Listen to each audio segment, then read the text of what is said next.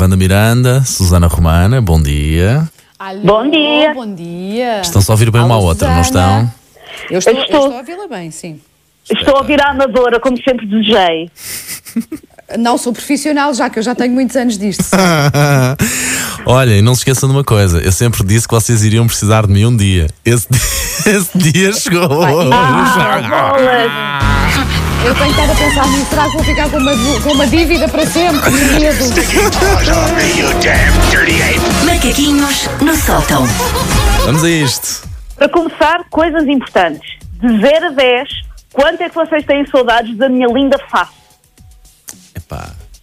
Ah, Eh, eu, eu inconfortável, eu ainda estou confortável aqui em casa, ainda não tenho assim muitas saudades de vos ver. Pronto, ainda estou a lidar bem com a Pá, distância. 5, Bolas. 5, 5, é o politicamente correto. 5. Eu à espera de 10, eh, sem dúvida, e afinal foi isto. Bom, têm sido dias bizarros para toda a gente ah, e para mim, uma das coisas mais bizarras tem sido ter se tornado essencial na minha vida, uma coisa que, em condições normais, eu odeio intensamente.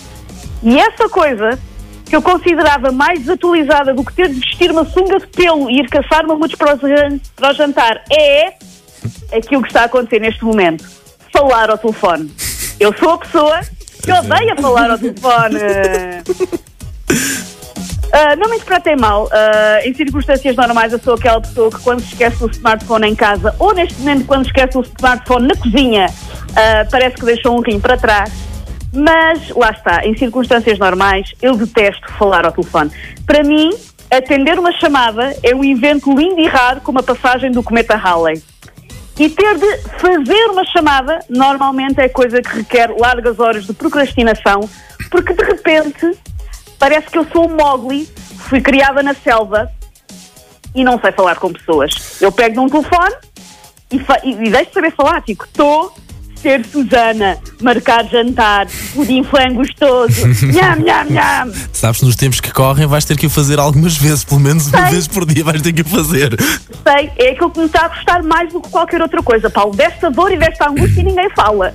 E há uma coisa engraçada, no caso da Wanda, a Wanda também passou a atender SMS, passou a atender o telefone. Olha, Paulo, olha, Paulo, eu, eu por acaso sou uma exceção, porque eu mais depressa ligo do que envio SMS. É verdade? Quando há, mesmo, quando há mesmo uma coisa urgente, eu telefono. Eu acho que mais facilmente. Por acaso eu gosto de falar ao telefone, sabem? Eu por acaso gosto sim. Não. Por isso é que eu e a Wanda nunca vamos conseguir falar. Eu mando SMS, ela não responde. Ela telefona-me, eu não atendo. Pronto, é não- isso, olha, mas pelo menos temos, pelo menos temos desculpa, sim.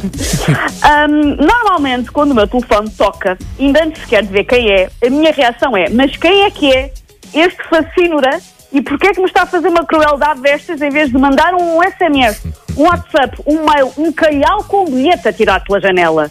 Eu tenho na minha, no meu telemóvel cerca de 86 aplicações que servem para quê? Fazer e receber texto. Por que raio é que aquela pessoa resolve fazer minutos do meu tempo refém? É que eu posso estar ocupada, posso estar numa reunião, posso estar neste momento, olha, a lavar a louça, posso estar a ver vídeos de gatinhos a tricotar. É preciso haver respeito pelo meu tempo.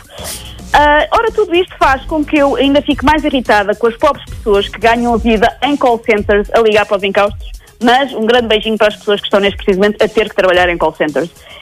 Quando eu até cedo ah, a atender um número que não conheço e percebo que é para me vender um cartão de crédito ou um timeshare junto a uma oficina em Mangualde, eu tenho vontade de explicar ao telefonador que em circunstâncias normais eu nem com a minha mãe falo ao telefone.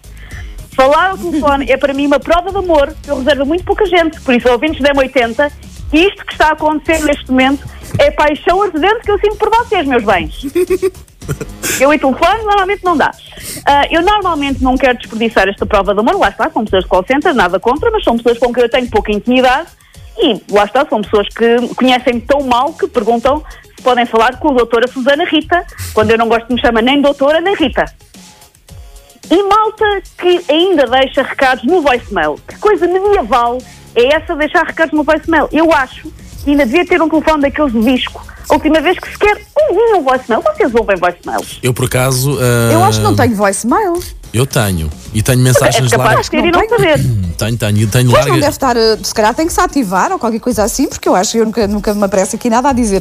Tem uma mensagem de voicemail. Portanto, eu acho que isso já não existe. E ainda existe, ainda existe, ainda existe. Eu tenho largas mensagens da minha avó de 2 e 3 Pois. minutos a falar comigo como se A eu estivesse sério? ali. Tão bom. Pá, e eu guardo as mensagens Ah, com todo o bom. carinho, não é? Mas não as ouço logo no momento. Mas ainda existe, mano, ainda existe.